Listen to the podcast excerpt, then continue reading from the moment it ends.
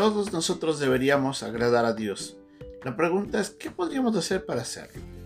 Hoy día vamos a ver en nuestra lección de que hay un escriba que se acerca y le pregunta, Señor, ¿cuál es el primer mandamiento de todos? ¿Cuál sería su respuesta? Yo creo que muchos de nosotros, de alguna manera, esa respuesta la sabemos. Vamos a ver cómo en la lección de día el Señor Jesucristo en su respuesta nos da algunas cosas que tenemos que considerar para saber si realmente estamos con nuestras vidas amando a Dios. Es nuestra lección de hoy día en un momento con Dios.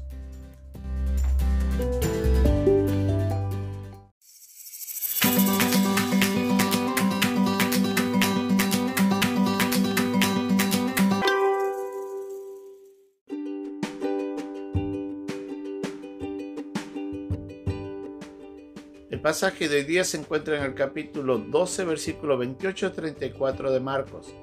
Acercándose uno de los escribas, que los había oído disputar y sabía que les había respondido bien, le preguntó, ¿cuál es el primer mandamiento de todos?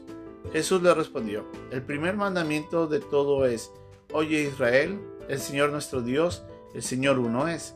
Llamarás al Señor tu Dios con todo tu corazón, y con toda tu alma, y con toda tu mente, y con todas tus fuerzas. Este es el principal mandamiento. Y el segundo es semejante.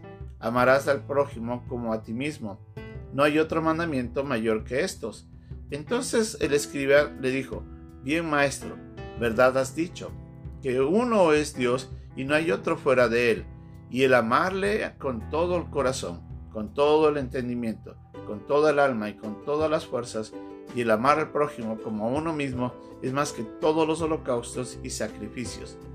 Jesús entonces, viendo que había respondido sabiamente, le dijo, No estás lejos del reino de Dios, y ya ninguno osaba preguntarle.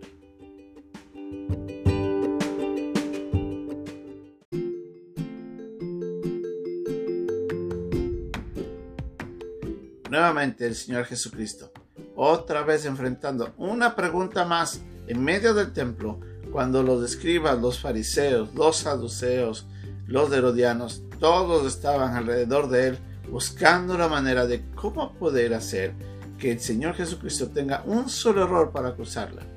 Lamentablemente ellos estaban fallando porque desconocían de que siendo Dios, Él no iba a fallar. En esta lección de hoy día vamos a ver que el escriba se acerca. Este era un partidario de los fariseos, según nos muestra en el pasaje de Mateo, quien después de algunas preguntas que habían hecho, se le acerca y le dice, Señor, ¿cuál es el primer mandamiento de todos? ¿Cuál es el primer mandamiento? ¿Qué es lo que quería saber? Es, ¿qué es lo más importante sobre todas las cosas? El Señor Jesucristo le responde utilizando dos pasajes, uno que se encuentra en Deuteronomio y otro que se encuentra en, en Levítico. Y le dice en el versículo 29 de Marcos 12, el primer mandamiento de todos es, oye Israel, el Señor nuestro Dios, el Señor uno es. Con este versículo iniciando, comienza a decirle que lo más importante en primer lugar para poder comenzar a agradar a Dios es reconocer que Él es Dios. Vemos en el versículo que dice, oye Israel, el Señor nuestro Dios, Él, el Señor uno es. En otras palabras, le estaba diciendo, tienes que reconocer que solamente hay un Dios. En la vida de alguno de nosotros existen algunos dioses.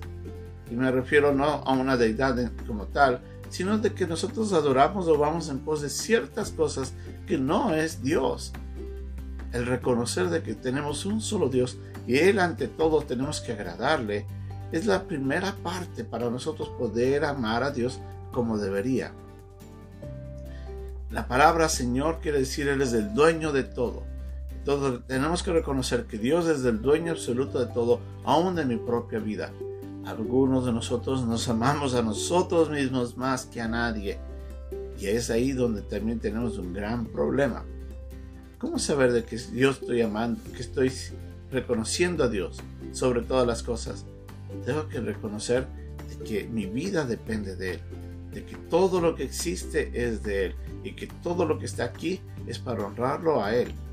Reconocer de que no hay nadie más. No hay nada ni nadie que debería interponerse en mi, en mi vida. Y yo debo vivir con el concepto de que solamente ante Él debo agradar. Eso es lo primero. Lo segundo es que nos tenemos que amarle. Cuando yo reconozco a Dios, de que eres el Señor sobre todas las cosas, entonces mi propósito va a ser es amarlo con todo mi ser. Amarás al Señor tu Dios con todo tu corazón, con toda tu alma, con toda tu mente y con todas sus fuerzas. Ese es el primer mandamiento, le dice. Entonces el Señor Jesucristo le estaba diciendo, tú tienes que amarle con todo tu ser al Señor. La palabra amar es entregar todo por al ser a quien estás amando. Es dar todo de ti. Tiempo, tus esfuerzos, tu energía, tus pensamientos, tus sentimientos, todo tiene que ser entregado en función del ser a quien estás amando. Es la misma manera como el Señor Jesucristo eh, nos manifiesta cuando Él vino y se entregó por nosotros cuando vino a la cruz. La palabra amor en este versículo es la palabra ágape, que quiere decir de que todos nosotros damos todo de nosotros hacia aquel que está recibiendo nuestro amor. Si yo reconozco que Dios es el Señor soberano y el único Dios existente, y ante Él yo debo vivir, entonces con ese principio puedo acercarme a amarle y tengo que entregarle todo mi ser. A veces nosotros amamos otras cosas y es ahí donde tenemos nuevamente otro problema. Pero continúa el Señor diciendo en el versículo 31, y el segundo es semejante, amarás a tu prójimo como a ti mismo. No hay otro mandamiento mayor que estos. Si se da cuenta, el Señor dice no hay otro mandamiento. Él incluye, aunque utiliza dos pasajes, Él incluye todo esto en un solo concepto, en una sola respuesta, porque incluye esta tercera parte, que es amar al prójimo. Cuando yo reconozco que el Señor es el Señor de todo, el amo de todo, y cuando aprendo a amarle con todo mi ser y busco adorarle en obediencia, en entrega total y absoluta, que toda mi vida sea para vivir para Él nada más. Entonces yo aprendo en ese momento a amar a los demás, porque parte del amar a Dios es amar a todos los seres que Él creó y con quienes Él también se relaciona.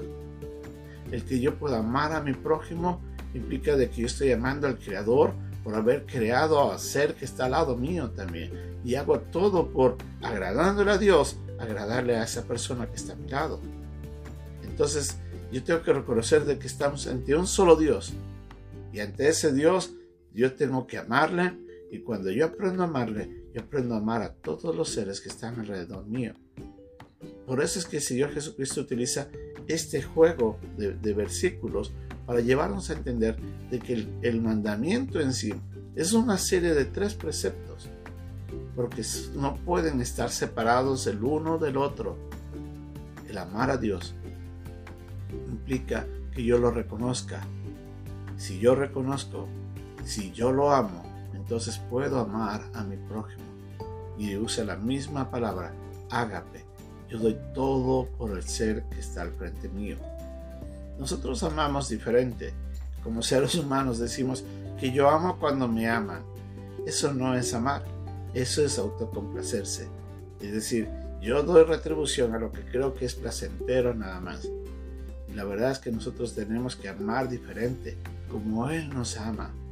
Tenemos que aprender a amar al prójimo porque Dios lo creó, porque está a nuestro lado y porque Él depende también de esa relación que tenemos los unos con los otros. Cuando yo amo a mi prójimo, estoy dando gracias también a Dios que ha creado a otros seres igual que yo. Y sí, muchos de nosotros podemos ser pecadores y muchos podrán hacer mucho daño, por eso no implica que yo no pueda amarle. El amar es una decisión, no es un sentimiento que aflora nada más como respuesta de la acción de otro. Ese es el pensamiento que el mundo enseña. Verdadero amor es entregado. Cuando el Señor Jesucristo le da esa respuesta al escriba, el escriba ya no sabía ni qué decir, porque el Señor acabó de describirle exactamente que todo eso es lo más importante y el mismo escriba le dice, Señor, todo lo que tú has dicho es cierto. Esto es más que todos los holocaustos y sacrificios. Los holocaustos y los sacrificios eran las cosas que ellos hacían para agradar a Dios. Traían ofrendas, traían, hacían ceremonias, oraciones, Y toda esa vida de religiosidad que el pueblo de Israel tenía, que, hacía de una, que lo hacían en forma de adoración a Dios, era muy valioso. Pero aquí dice, el mismo escriba dice, todo lo que te acaba de decir es más importante que cualquier vida religiosa que nosotros podamos vivir. A veces nosotros pensamos que viviendo una vida religiosa, no una relación, ya le hacemos, ya le estamos complaciendo a Dios. Debe ser contrario. Nuestra vida de religiosidad o nuestra religión, por decirlo así, debe ser basada en una relación del reconocimiento a Dios, del amor a Dios y de nuestro amor al prójimo. Y vamos a ver cómo toda nuestra vida es influenciada de buena manera por esto. Que Dios nos ayude a cumplir ese primer y grande mandamiento.